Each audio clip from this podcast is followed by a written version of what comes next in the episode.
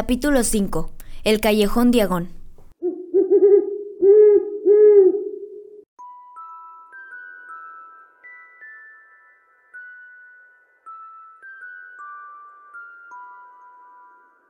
Harry se despertó temprano aquella mañana.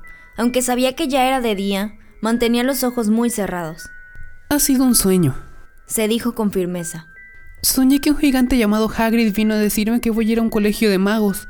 Cuando abra los ojos, estaré en casa, en mi alacena. Se produjo un súbito golpeteo. Y esa es tía Petunia llamando a la puerta. Toc, toc, toc, Está bien, rezongó Harry. ya me levanto. Se incorporó y se le cayó el pesado abrigo negro de Hagrid. La cabaña estaba iluminada por el sol. La tormenta había pasado. Hagrid estaba dormido en el sofá y había una lechuza golpeando con su pata en la ventana. Con un periódico en el pico. Harry se puso de pie, tan feliz como si un gran globo se expandiera en su interior. Fue directamente a la ventana y la abrió. La lechuza bajó en picado y dejó el periódico sobre Hagrid, que no se despertó. Entonces la lechuza se posó en el suelo y comenzó a atacar al abrigo de Hagrid. No hagas eso. Harry trató de apartar a la lechuza, pero ésta cerró el pico amenazadoramente y continuó atacando el abrigo. Hagrid, Dijo Harry en voz alta. aquí hay una lechuza. Págala. Gruñó Hagrid desde el sofá. ¿Qué? Quiere que le pagues por traer el periódico. Busca en los bolsillos. El abrigo de Hagrid parecía hecho de bolsillos, con contenidos de todo tipo, manojos de llaves, proyectiles de metal, bombones de menta, saquitos de té. Finalmente, Harry sacó un puñado de monedas de aspecto extraño. Dale cinco nuts. Dijo soñoliento Hagrid. ¿Nuts? Esas pequeñas de bronce. Harry contó las cinco monedas y la lechuza extendió la pata, para que Harry pudiera meter las monedas en una bolsita de cuero que llevaba atada, y salió volando por la ventana abierta. Hagrid bostezó con fuerza, se sentó y se desperezó. Es mejor que nos demos prisa, Harry. Tenemos muchas cosas que hacer hoy. Debemos ir a Londres a comprar todas las cosas del colegio. Harry estaba dando la vuelta a las monedas mágicas y observándolas. Acababa de pensar en algo que le hizo sentir que el globo de la felicidad en su interior acababa de pincharse. Mmm, ¿Hagrid? ¿Sí? Dijo Hagrid, que se estaba calzando sus colosales botas. Yo no tengo dinero y ya oíste a tío Vernon anoche. No va a pagar para que vaya a aprender magia. No te preocupes por eso. Dijo Hagrid, poniéndose de pie y golpeándose la cabeza. No creerás que tus padres no te dejaron nada. Pero si su casa fue destruida... Ellos no guardaban el oro en la casa, muchacho. No, la primera parada para nosotros es Gringotts, el banco de los magos. Come una salchicha, frías no están mal, y no me negaré a un pedacito de tu pastel de cumpleaños. ¿Los magos tienen bancos? Solo uno, Gringotts. Lo dirigen los gnomos. Dijo Hagrid. Harry dejó caer el pedazo de salchicha que le quedaba. ¿Gnomos? Ajá. Así uno tendría que estar loco para intentar robarlos, puedo decírtelo. Nunca te metas con los gnomos, Harry. Gringotts es el lugar más seguro del mundo para lo que quieras guardar. Excepto tal vez Howard's. Por otra parte, tengo que visitar Gringotts de todos modos. Por Dumbledore. Asuntos de Howard's. Hagrid se irguió con orgullo. En general, me utilizo para asuntos importantes. Buscarte a ti, sacar cosas de Gringotts, él sabe que puede confiar en mí. ¿Lo tienes todo? Pues vamos. Harry siguió a Hagrid fuera de la cabaña. El cielo estaba ya claro y el mar brillaba a la luz del sol. El bote que tío Vernon había alquilado todavía estaba ahí, con el fondo lleno de agua después de la tormenta. ¿Cómo llegaste aquí? Preguntó Harry, mirando alrededor, buscando otro bote. Volando. Dijo Hagrid. ¿Volando? Sí, pero vamos a regresar en esto. No debo utilizar la magia, ahora que ya te encontré. Subieron al bote. Harry todavía miraba a Hagrid tratando de imaginárselo volando. Sin embargo, me parece una lástima tener que remar. Dijo Hagrid, dirigiendo a Harry una mirada de soslayo. Si yo apresuro las cosas un poquito, ¿te importaría no mencionarlo en Howard's? Por supuesto que no. Respondió Harry, deseoso de ver más magia. Hagrid sacó otra vez el paraguas rosado, dio dos golpes en el borde del bote y salieron a toda velocidad hacia la orilla.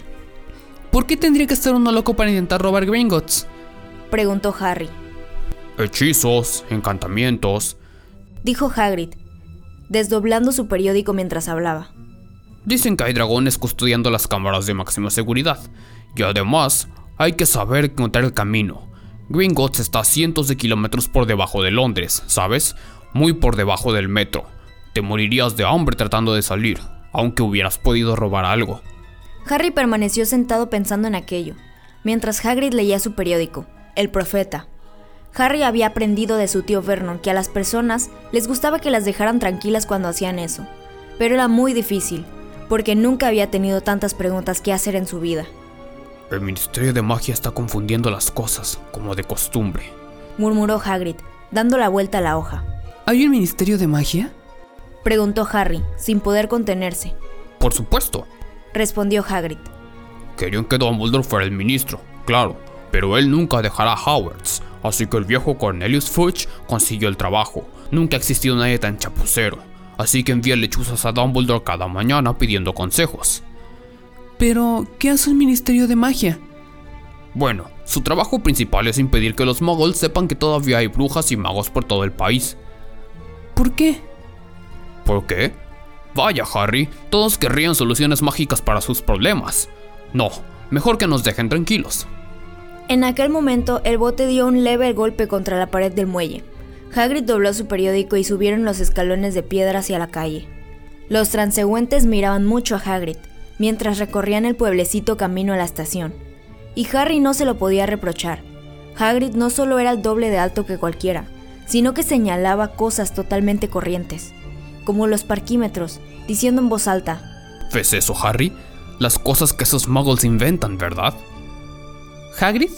Dijo Harry, jadeando un poco mientras correteaba para seguirlo. ¿No dijiste que había dragones en Gringotts? Bueno, eso dicen. Respondió Hagrid. Me gustaría tener un dragón. ¿Te gustaría tener uno? Quiero uno desde que era niño. Ya estamos. Habían llegado a la estación. Salía un tren para Londres cinco minutos más tarde. Hagrid, que no entendía el dinero muggle, como lo llamaba, dio las monedas a Harry para que comprara los billetes. La gente los miraba más que nunca en el tren. Hagrid ocupó dos asientos y comenzó a tejer lo que parecía una carpa de circo color amarillo canario. ¿Todavía tienes la carta, Harry? Preguntó mientras contaba los puntos. Harry sacó del bolsillo el sobre de pergamino. Bien, Dijo Hagrid. hay una lista con todo lo que necesitas. Harry desdobló otra hoja que no había visto la noche anterior y leyó. Colegio Hogwarts de Magia. Uniforme. Los alumnos de primer año necesitarán tres túnicas sencillas de trabajo negras, un sombrero puntiagudo negro para uso diario, un par de guantes protectores, piel de dragón o semejante, una capa de invierno, negra, con broches plateados. Todas las prendas de los alumnos deben llevar etiquetas con su nombre. Libros. Todos los alumnos deben tener un ejemplar de los siguientes libros. El libro reglamentario de hechizos, clase 1, Miranda Goshawk. Una historia de la magia, Bathilda Bagshot. Teoría mágica, Adalbert Waffling. Guía de transformación para principiantes, Emerick Switch. Mil hierbas mágicas y hongos, Philida Spore. Filtros y pociones mágicas, Arsenius Jigger. Animales fantásticos y dónde encontrarlos, Newt Scamander. Las fuerzas oscuras, una guía para la autoprotección, Quentin Trimble. Resto del equipo, una varita, un caldero, peltre, medida 2, un juego de redomas de vidrio o cristal, un telescopio y una balanza de latón. Los alumnos también pueden traer una lechuza, un gato o un sapo. Se recuerda a los padres que a los de primer año no se les permite tener escobas propias. ¿Podemos comprar todo esto en Londres? Se preguntó Harry en voz alta. Sí, si sabes a dónde ir. Respondió Hagrid. Harry no había estado antes en Londres, aunque Hagrid parecía saber a dónde iban. Era evidente que no estaba acostumbrado a hacerlo de la forma ordinaria. Se quedó atascado en el torniquete de entrada al metro y se quejó en voz alta porque los asientos eran muy pequeños y los trenes muy lentos. No sé cómo los muggles se la arreglan sin magia. Comentó mientras subían por una escalera mecánica estropeada que los condujo a una calle llena de tiendas. Hagrid era tan corpulento que separaba fácilmente a la muchedumbre. Lo único que Harry tenía que hacer era mantenerse detrás de él. Pasaron ante librerías y tiendas de música, ante hamburgueserías y cines, pero en ningún lado parecía que vendieran varitas mágicas. Era una calle normal, llena de gente normal. ¿De verdad habría cantidades de oro de magos enterradas debajo de ellos? ¿Había allí realmente tiendas que vendían libros de hechizos y escobas? ¿No sería una broma pesada preparada por los Dursley? Si Harry no hubiera sabido que los Dursley carecían de sentido del humor, podría haberlo pensado. Sin embargo, aunque todo lo que le había dicho Hagrid era increíble, Harry no podía dejar de confiar en él. Es aquí, Dijo Hagrid, deteniéndose. el caldero chorreante. Es un lugar famoso. Era un bar diminuto y de aspecto mugriento. Si Hagrid no lo hubiera señalado, Harry no lo habría visto. La gente, que pasaba apresurada, ni lo miraba. Sus ojos iban de la gran librería a un lado, a la tienda de música, al otro, como si no pudieran ver el caldero chorreante. En realidad, Harry tuvo la extraña sensación de que solo él y Hagrid lo veían.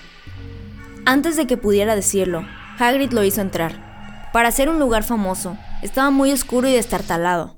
Unas ancianas estaban sentadas en un rincón, tomando copitas de jerez. Una de ellas fumaba una larga pipa. Un hombre pequeño que llevaba un sombrero de copa hablaba con el viejo cantinero, que era completamente calvo y parecía una nuez blanda. El suave murmullo de las charlas se detuvo cuando ellos dos entraron. Todos parecían conocer a Hagrid. Lo saludaban con la mano y le sonreían, y el cantinero buscó un vaso diciendo, ¿Lo de siempre, Hagrid? No puedo, Tom. Estoy aquí por asuntos de Hogwarts. respondió Hagrid, poniendo la mano en el hombro de Harry y obligándole a doblar las rodillas. Buen Dios. Dijo el cantinero, mirando atentamente a Harry. ¿Es este... puede ser? El caldero chorreante había quedado súbitamente inmóvil y en silencio. Válgame Dios. Susurró el cantinero. Harry Potter. Todo un honor. Salió rápidamente del mostrador, corrió hacia Harry y le estrechó la mano, con los ojos llenos de lágrimas. Bienvenido, Harry. Bienvenido. Harry no sabía qué decir. Todos lo miraban. La anciana de la pipa seguía chupando, sin darse cuenta de que se la había apagado. Hagrid estaba radiante. Entonces se produjo un gran movimiento de sillas, y al minuto siguiente, Harry se encontró estrechando la mano de todos los del caldero chorreante. Doris Crockford, señor Potter, no puedo creer que por fin te haya conocido. Estoy muy orgullosa, Harry, muy orgullosa. Siempre quise estrechar tu mano. Estoy muy complacido. Encantado, Harry. No puedo decirte cuánto. Mi nombre es Diggle. Daedalus Diggle. Harry estrechó manos una y otra vez. Doris Crockford volvió a repetir el saludo. Un joven pálido se adelantó, muy nervioso. Tenía un tic en el ojo. Profesor Quirrell. Dijo Hagrid. Harry, el profesor Quirrell te dará clases en Hogwarts. Potter. Tartamudeó el profesor Quirrell, apretando la mano de Harry. No, no, no, no, no puedo de- de- de- decirte lo contento que, que- que estoy de co- co- conocerte. ¿Qué clase de magia enseña usted, profesor Quirrell? De- de- de- de- Defensa contra las artes oscuras. Murmuró el señor Quirrell, como si no quisiera pensar en ello. No, no, no, no, es algo que tú, no, tú no necesites, ¿verdad, Po- Potter? Soltó una risa nerviosa. Estás reuniendo el eh, equipo, su- supongo. Yo tengo que bu- bu- buscar otro libro de vampiros. Pareció aterrorizado ante la simple mención. Pero los demás no permitieron que el profesor Quirrell acaparara a Harry. Este tardó más de 10 minutos en despedirse de ellos. Al fin, Hagrid se hizo oír. Tenemos que irnos. Hay mucho que comprar. Vamos, Harry. Doris Crockford estrechó la mano de Harry una última vez, y Hagrid se lo llevó a través del bar hasta un pequeño patio cerrado, donde no había más que un cubo de basura y hierbajos. Te lo dije, ¿verdad? Te dije que eras famoso. Hasta el profesor Quirrell temblaba al conocerte. Aunque te diré que habitualmente tiembla. ¿Estás siempre tan nervioso? Oh, sí, pobre hombre. Una mente brillante. Estaba bien mientras estudiaba esos libros de vampiros, pero entonces tomó un año de vacaciones para tener experiencias directas. Dicen que encontró vampiros en la selva negra y que tuvo un desagradable problema con una hechicera. Y desde entonces no es lo mismo. Se asusta de los alumnos, tiene miedo de su propia sombra, tiene miedo de su propia asignatura. Ahora, ¿a dónde vamos, paraguas? Hagrid miró sonriente a Harry. ¿Vampiros? ¿Hechiceras? La cabeza de Harry era un torbellino. Hagrid, mientras tanto, contaba ladrillos en la pared, encima del cubo de basura. Tres arriba, dos horizontales. Murmuraba. Correcto. Un paso atrás, Harry. Dio tres golpes a la pared con la punta de su paraguas. El ladrillo que había tocado se estremeció, se retorció, y en el medio apareció un pequeño agujero, que se hizo cada vez más ancho. Un segundo más tarde, estaban contemplando un pasaje abovedado, lo bastante grande hasta para Hagrid, un paso que llevaba a una calle con adoquines, que serpenteaba hasta quedar fuera de la vista. Bienvenido, Dijo Hagrid. al callejón Diagón. Sonrió ante el asombro de Harry. Entraron en el pasaje. Harry miró rápidamente por encima de su hombro y vio que la pared volvía a cerrarse. El sol brillaba iluminando numerosos calderos en la puerta de la tienda más cercana. Calderos, todos los tamaños, latón, cobre, peltre, plata, automáticos, plegables. Decía un rótulo que colgaba sobre ellos. Sí, vas a necesitar uno. Dijo Hagrid. Pero mejor que vayamos primero a conseguir dinero. Harry deseó tener ocho ojos más. Movía la cabeza en todas direcciones mientras iban calle arriba, tratando de mirar todo al mismo tiempo. Las tiendas, las cosas que estaban fuera y la gente haciendo compras. Una mujer regordeta negaba con la cabeza en la puerta de una droguería cuando ellos pasaron, diciendo, hígado de dragón a 17 sickles la onza. Están locos. Un suave ulular llegaba de una tienda oscura que tenía un rótulo que decía, el emporio de las lechuzas, color pardo, castaño, gris y blanco. Varios chicos de la edad de Harry pegaban la nariz contra un escaparate lleno de escobas. Algunas tiendas vendían ropa, otras telescopios y extraños instrumentos de plata que Harry nunca había visto. Escaparates repletos de vasos de murciélagos y ojos de anguilas, tambaleantes montones de libros, de encantamientos, plumas y rollos de pergamino, frascos con pociones, globos con mapas de la luna, Gringotts. dijo Hagrid. Habían llegado a un edificio blanco como la nieve, que se alzaba sobre las pequeñas tiendas.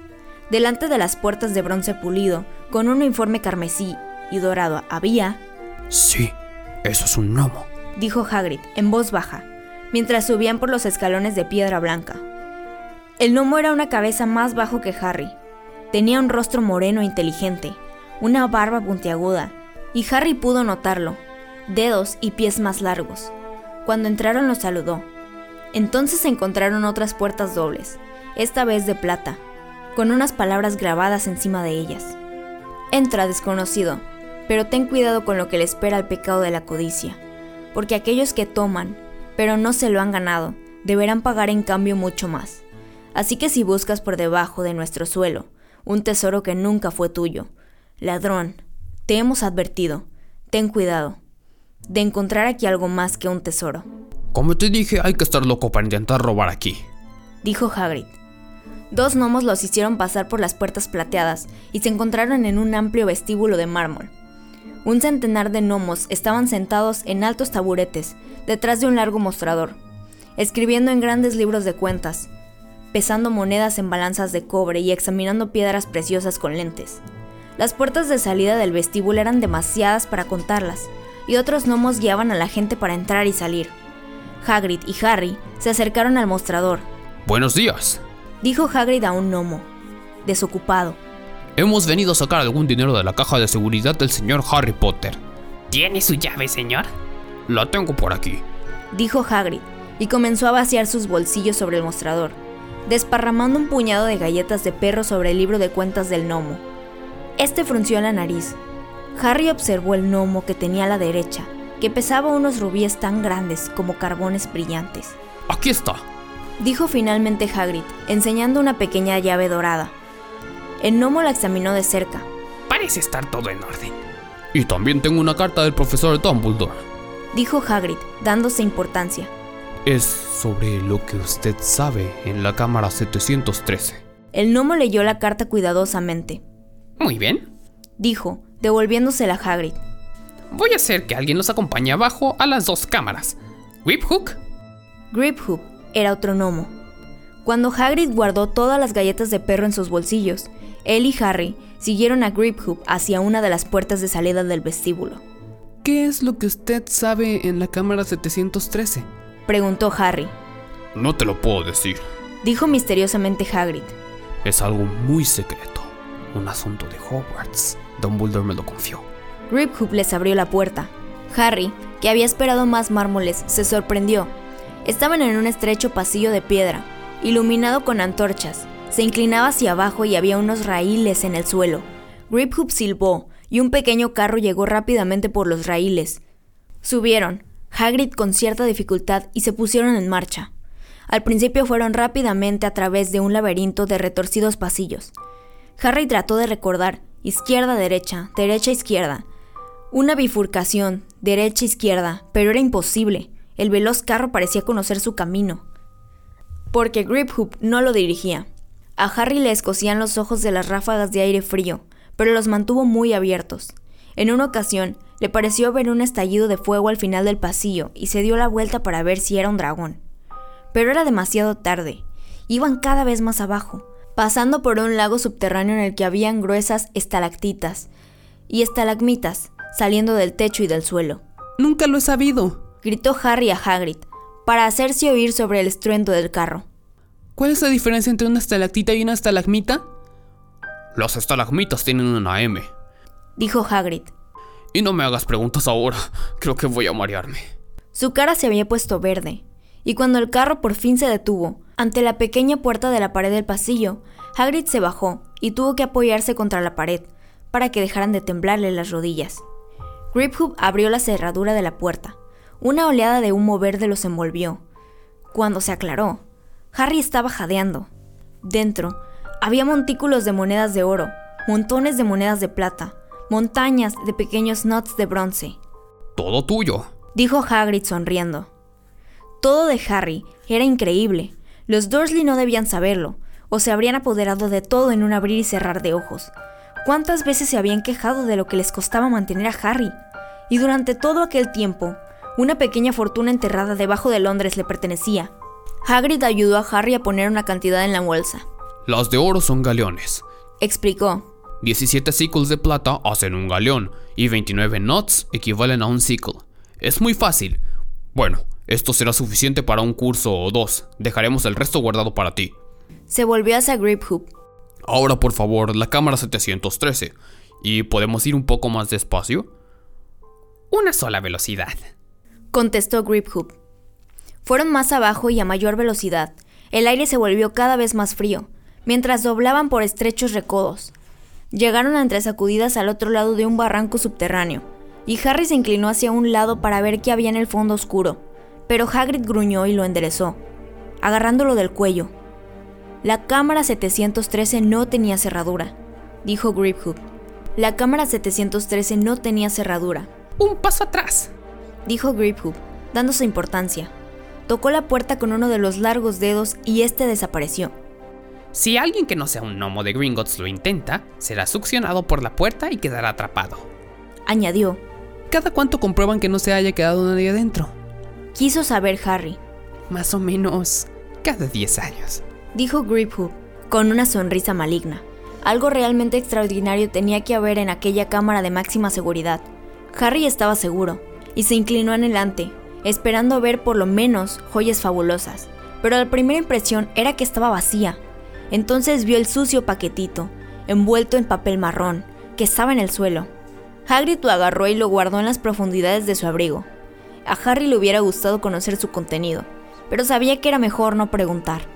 Vamos, regresemos en ese carro infernal y no me hables durante el camino. Será mejor que mantengas la boca cerrada. Dijo Hagrid. Después de la veloz trayectoria, salieron parpadeando a la luz del sol, fuera de Gringotts. Harry no sabía a dónde ir primero con su bolsa llena de dinero. No necesitaba saber cuántos galeones había en una libra para darse cuenta de que tenía más dinero que nunca, más dinero incluso que el que Dudley tendría jamás. Tendrías que comprarte el uniforme, dijo Hagrid, señalando hacia Madame Malkin. Túnicas para todas las ocasiones. Oye, Harry, ¿te importa que me dé una vuelta por el caldero chorreante? Detesto los carros de Gringotts. Todavía parecía mareado, así que Harry entró solo en la tienda de Madame Malkin, sintiéndose algo nervioso. Madame Malkin era una bruja sonriente y regordeta, vestida de color malva. Hogwarts, guapo? Tengo muchos aquí. En realidad, otro muchacho se está probando una. En el fondo de la tienda, un niño de rostro pálido y puntiagudo estaba de pie sobre un escabel, mientras otra bruja le ponía alfileres en una larga túnica negra. Madame Malkin puso a Harry en un escabel al lado del otro. Le deslizó por la cabeza una larga túnica y comenzó a marcarle el largo apropiado. Hola. Dijo el muchacho. ¿También Howards? Sí. Respondió Harry. Mi padre está en la tienda de al lado, comprando mis libros y mi madre ha ido calle arriba para mirar las varitas. Dijo el chico. Tenía voz de aburrido y arrastraba las palabras. Luego voy a ir a arrastrarlos a mirar escobas de carrera. No sé por qué los de primer año no pueden tener una propia. Creo que voy a fastidiar a mi padre hasta que me compre una y la meteré de contrabando de alguna manera. Harry recordaba a Dudley. ¿Tú tienes escoba propia? Continuó el muchacho. No, dijo Harry. ¿Juegas al menos al Quidditch? No, dijo de nuevo Harry, preguntándose de qué diablo sería el Quidditch. Yo sí. Papá dice que sería un crimen que no me eligieran para jugar por mi casa, y la verdad es que estoy de acuerdo. ¿Ya sabes en qué casa vas a estar? No, dijo Harry, sintiéndose cada vez más tonto. Bueno, nadie lo sabrá realmente hasta que lleguemos allí, pero yo sé que seré de Slytherin, porque toda mi familia fue de allí. ¿Te imaginas estar en Hufflepuff? Yo creo que me iría, ¿no te parece? Mm. Contestó Harry, deseando poder decir algo más interesante. Oye, mira ese hombre. Dijo súbitamente el chico, señalando hacia la vidriera de delante. Hagrid estaba allí, sonriendo a Harry y señalando dos grandes helados para que viera por qué no entraba. Ese es Hagrid, dijo Harry, contento de saber algo que el otro no sabía. Trabaja en Hogwarts. Oh, dijo el muchacho. He oído hablar de él. Es una especie de sirviente, ¿no? Es el guardabosques, dijo Harry. Cada vez le gustaba menos a aquel chico. Sí, claro. He oído decir que es una especie de salvaje que vive en una cabaña en los terrenos del colegio y que de vez en cuando se emborracha. Trata de hacer magia y termina prendiendo fuego a su cama. Yo creo que es estupendo. Dijo Harry con frialdad. ¿Eso crees? Preguntó el chico en tono burlón. ¿Por qué está aquí contigo? ¿Dónde están tus padres? Están muertos. Respondió en pocas palabras. No tenía ganas de hablar de ese tema con él. Oh, lo siento. Dijo el otro, aunque no pareció que le importara. Pero eran de nuestra clase, ¿no? Eran un mago y una bruja, si es eso a lo que te refieres. Realmente creo que no deberían dejar entrar a los otros, ¿no te parece? No son como nosotros, no los educaron para conocer nuestras costumbres. Algunos nunca habían oído hablar de Hogwarts hasta que recibieron la carta. Ya te imaginarás. Yo creo que debería quedar todo en las familias de antiguos magos. Y a propósito, ¿cuál es tu apellido? Pero antes de que Harry pudiera contestar, Madame Malkin dijo: Ya está listo lo tuyo, guapo. Y Harry, sin lamentar tener que dejar de hablar con aquel chico, bajó del escabel.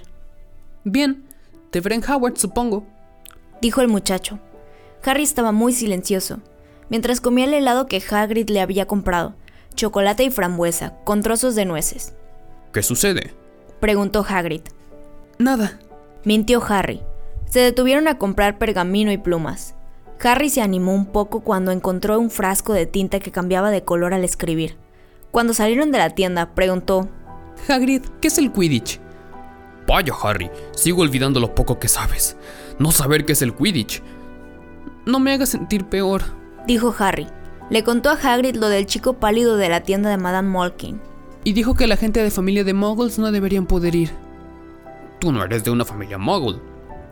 Si hubiera sabido quién eres, él ha crecido conociendo tu nombre, si sus padres son magos. Ya lo has visto en el caldero chorreante. De todos modos, ¿qué sabe él? Algunos de los mejores que he conocido eran los únicos con magia en una larga línea de muggles.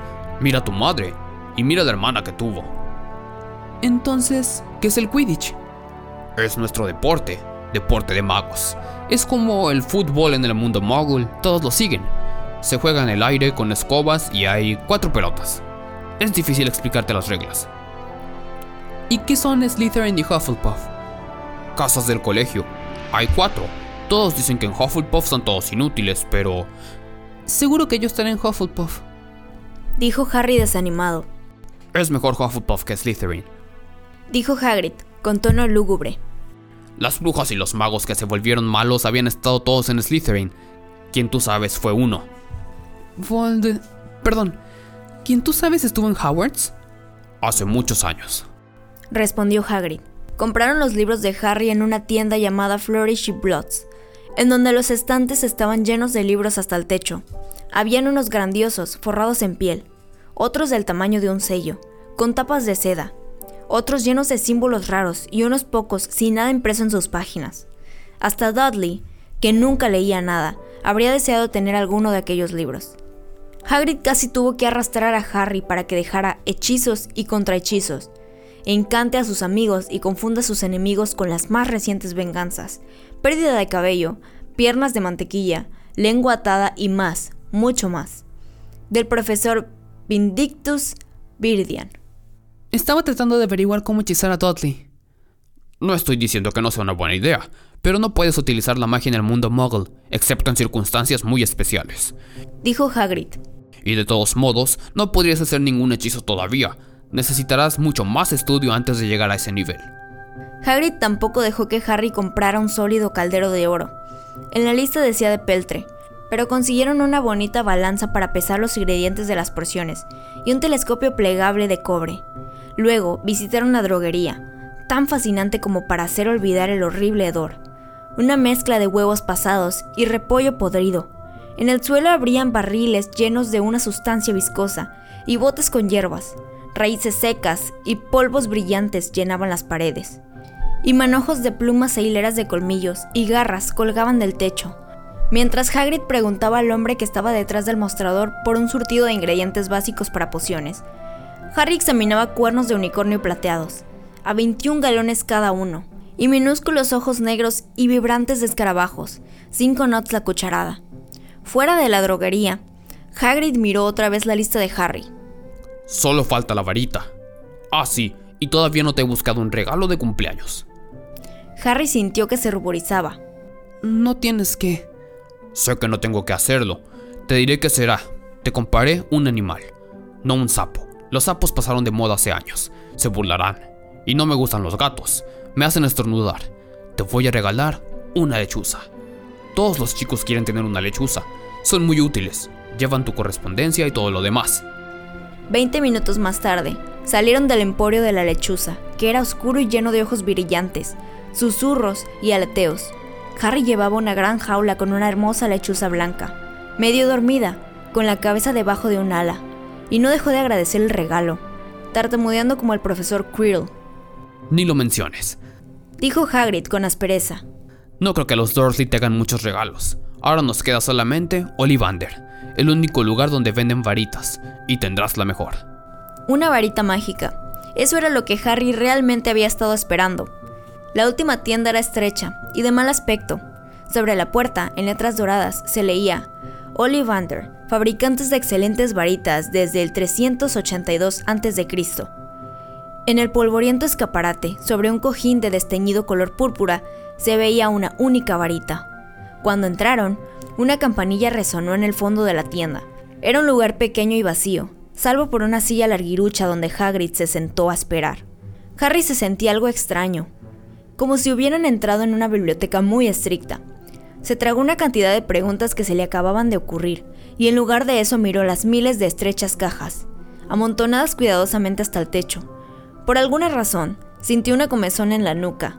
El polvo y el silencio parecían hacer que le picara por alguna magia secreta. Buenas tardes, dijo una amable voz. Harry dio un salto. Hagrid también debió de sobresaltarse porque se oyó un crujido y se levantó rápidamente de la silla. Un anciano estaba ante ellos. Sus ojos, grandes y pálidos, brillaban como lunas en la penumbra del local. Oh, hola, dijo Harry con torpeza. Ah, sí, dijo el hombre. Sí, sí. Pensaba que iba a verte pronto, Harry Potter.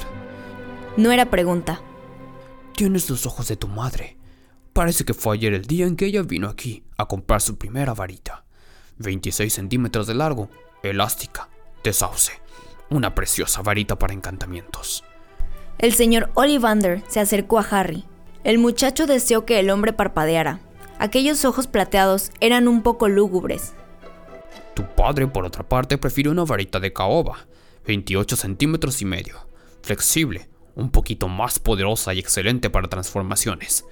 Bueno, he dicho que tu padre la prefirió, pero en realidad es la varita la que elige al mago.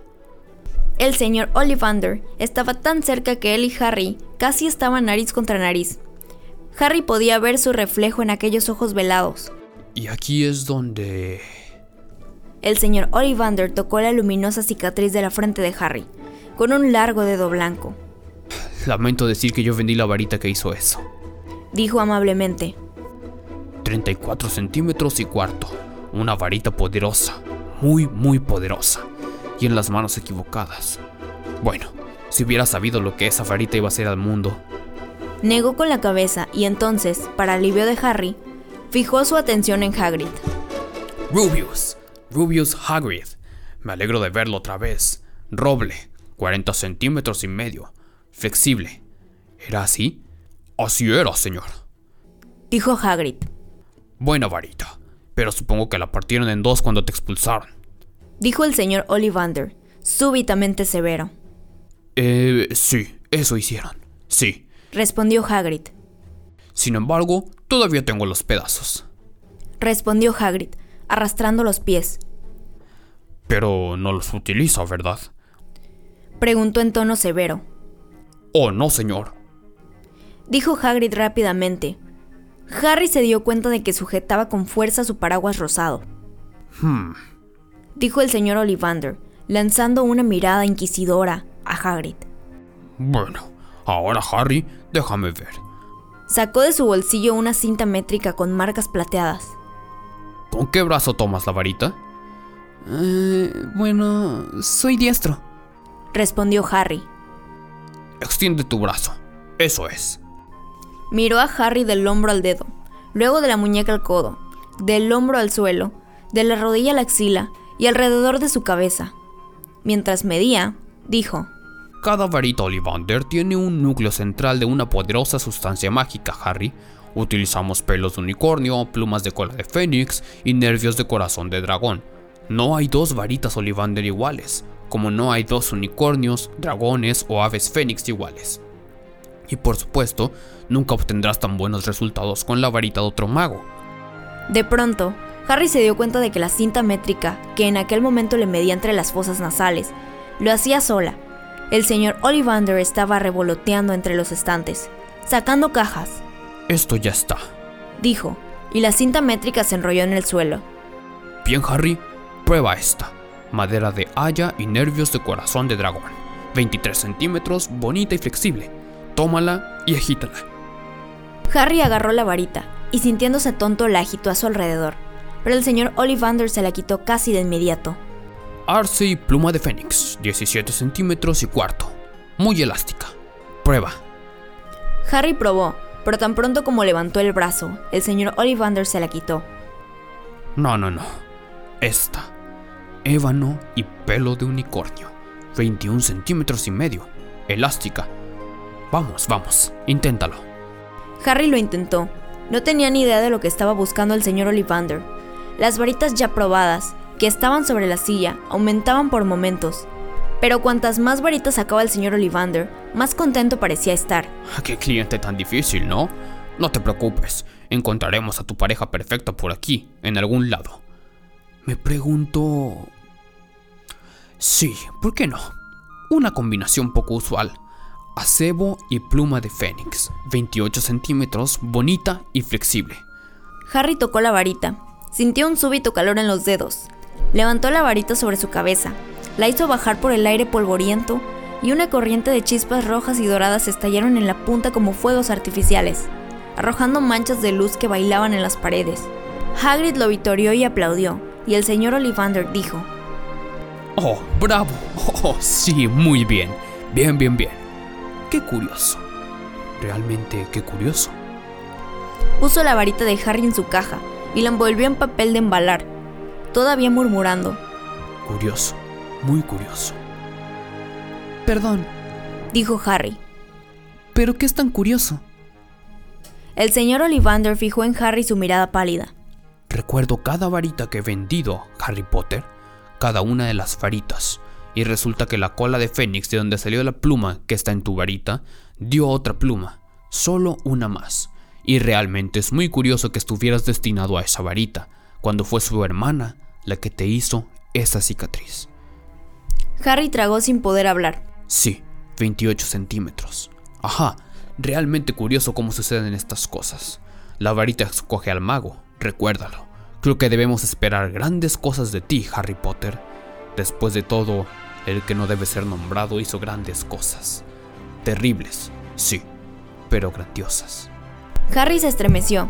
No estaba seguro de que el señor Ollivander le gustara mucho. Pagó siete galeones de oro por su varita y el señor Ollivander los acompañó hasta la puerta de su tienda. Al atardecer, con el sol muy bajo en el cielo, Harry y Hagrid emprendieron su camino otra vez por el callejón Diagon, a través de la pared, y de nuevo por el caldero chorreante ya vacío. Harry no habló mientras salían a la calle, y ni siquiera notó la cantidad de gente que se quedaba con la boca abierta al verlos en el metro, cargados con una serie de paquetes de formas raras y con la lechuza dormida en el regazo de Harry. Subieron por la escalera mecánica y entraron en la estación de Paddington. Harry acababa de darse cuenta de dónde estaban cuando Hagrid le golpeó el hombro. Tenemos tiempo para que comas algo antes de que salga el tren. Le compró una hamburguesa a Harry y se sentaron a comer en unas sillas de plástico. Harry miró a su alrededor. De alguna manera todo le parecía muy extraño. ¿Estás bien, Harry? Te veo muy silencioso. Dijo Hagrid. Harry no estaba seguro de poder explicarlo. Había tenido el mejor cumpleaños de su vida y, sin embargo, masticó su hamburguesa intentando encontrar las palabras. Todos creen que soy especial. Dijo finalmente. Toda esa gente del caldero chorreante, el profesor Quirrell, el señor Ollivander, pero yo no sé nada sobre magia. ¿Cómo pueden esperar grandes cosas? Soy famoso y ni siquiera puedo recordar por qué soy famoso. No sé qué sucedió cuando Vol... Perdón, quiero decir la noche en que mis padres murieron. Hagrid se inclinó sobre la mesa. Detrás de la barba enmarañada y las espesas cejas había una sonrisa muy bondadosa. No te preocupes, Harry. Aprenderás muy rápido. Hagrid ayudó a Harry a subir al tren que lo llevaría hasta la casa de los Dursley y luego le entregó un sobre. Tu billete para Howards. Dijo. El 1 de septiembre en King's Cross. Está todo en el billete. Cualquier problema con los Dursley y me envías una carta con tu lechuza. Ella sabrá encontrarme. Te veré pronto, Harry. El tren arrancó de la estación. Harry deseaba ver a Hagrid, hasta que se perdiera de vista. Se levantó del asiento y apretó la nariz contra la ventanilla, pero parpadeó y Hagrid ya no estaba.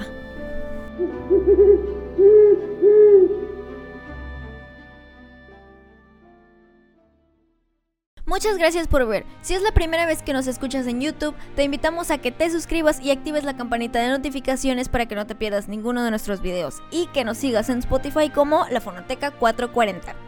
Y también si es la primera vez que nos escuchas a través de Spotify, te invitamos a que nos sigas en YouTube, Facebook e Instagram como La Fonoteca 440. También que te suscribas y actives, obviamente, la campanita de notificaciones en nuestro segundo canal que se llama La Biblioteca de la Fonoteca, donde subimos todo tipo de contenido relacionado a libros. Muchas gracias y bienvenidos a nuestra comunidad de amantes de la lectura.